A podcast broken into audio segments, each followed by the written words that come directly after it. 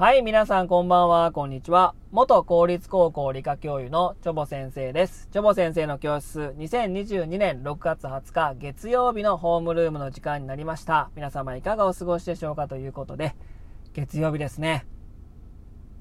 憂鬱ですね、皆さんね。はい。もう月曜日はね、本当にね、まあ休み明けということで、仕事行くにしてもね、学校に行くにしても、なんか憂鬱ですよね。もうちょっと寝てたいのにな、みたいなね、えー、ことあるじゃないですか。もうなんか眠い。なんかだるい。なんか嫌やな、みたいな感じだと思います。もうちょっと寝たいのにな、とか思うんですけどもね。うん。で、このね、あのー、寝たい時にね、まあ寝れる人は、まあ私そうですけど、いつでもどこでも寝れるんですけど、こう寝たい時に、なんか寝袋とかあればいいと思いません？寝たい時に寝袋をあれば、もうすぐ寝れるのにな、みたいな。でもね、寝袋って言ってもちちっちゃくなるやつもあるけど、なかなか常に持ち合い、持ち歩くわけにもいかないじゃないですか。もう常に寝袋持ってますみたいな人いないじゃないですか。ねえ、な、なんなんみたいな。サバイバルなの？人生みたいな感じだと思うんですけど、このね、寝袋があればいいのになーっていうね、えー、こと思うんですけど、このね、寝袋をね、自分で作り出すことができたら、超最高じゃないですか？もう寝たい時に寝れるみたいなね。もうなんか4次元ポケットもドラえもんの気分ですよね。もうで、寝たい時に寝袋作れたら。うん。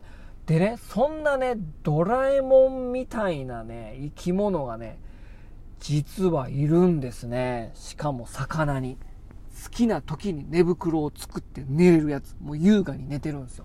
うん。で、その前にね、あれ？魚って寝んの？みたいなこと思った方も思うんですけど、まあ我々の言う寝るっていうのは、まあまぶた閉じてね、ま横になってこう寝るわけですけど、まあそういった魚はまあまあまあいない、ほぼいないです。まあまあベルベラの仲間でね、横になって寝るやつもいる,、ま、いるんですけど、まあ基本的に、まあ、魚が寝るっていうのは、えー、まあ夜間ね、えー、そこの方に、まあ、静かにこうゆっくり体を休めるみたいな感じが、まあ、魚でいう寝るなんですね。はい。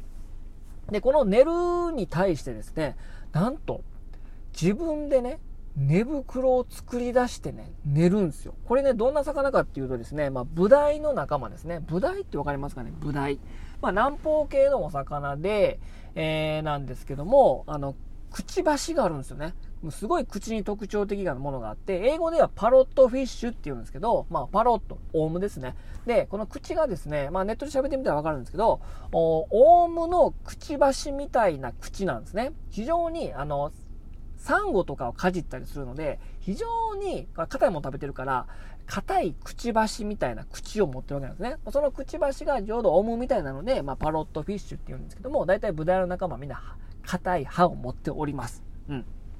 で、まあ、海藻とか、えー、サンゴの、かじかじかじりながらですね、食べるんですけども、まあ、サンゴに集まる、まあ、微生虫、あの、寄生虫ああ、微生物がですね、まあ、シガテラ毒持ってるんで、割とね、えー、ブダイには毒があるっていうところもね、あるんですけども、まあ、普通に沖縄でもね、食べてますけどね。うん。で、その、まあ、ブダイの仲間の色ブダイとか、ハゲブダイとか、南洋ブダイとかっていう、まあ、全部が全部じゃないんだけど、まあ、38種類ぐらいね、日本にいるんですけど、まあ、その、おブダイの仲間、さっき挙げた色ブダイとか、ハゲブダイとかは、寝袋を作るんですね。これ寝袋って何なんて話なんですけど、まあ、未消化の、まあ、粘液、粘膜みたいなもので、口とかエラから、えー、まあ、なんかねっちょりした粘液みたいなね、白いものを出してですね、それをですね、体中にまとうわけなんですね。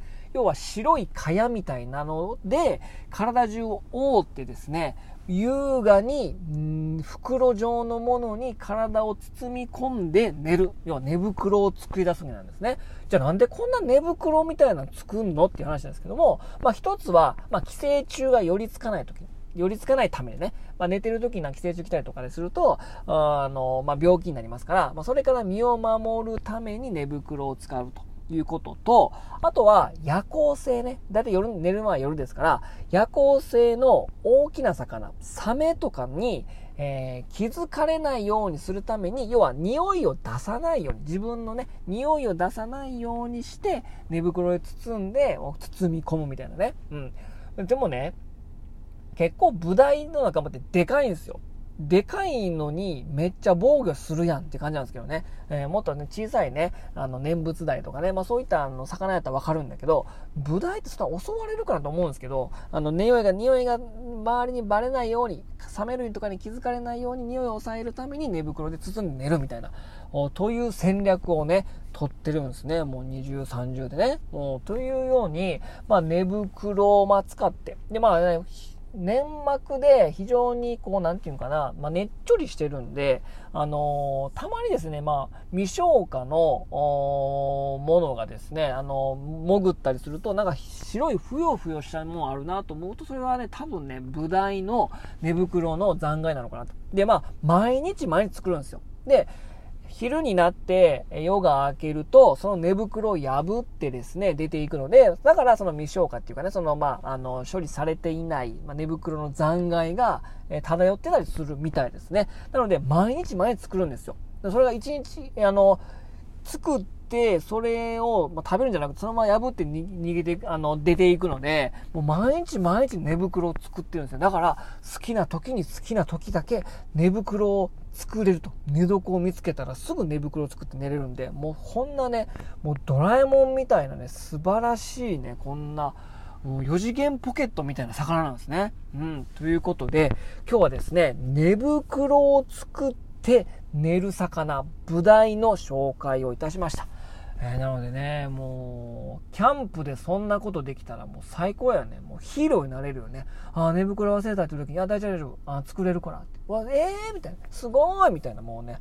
もうそんなね、もうヒーローになれますよ。寝袋作れたらね。ということで、えー、今日はですね、好きな時に、好きな時に寝れる、まあ、寝袋を作って、ね、寝る魚のご紹介をいたしました。ということで、今日はこの辺にしたいと思います。では皆様、さようなら。バイバイ。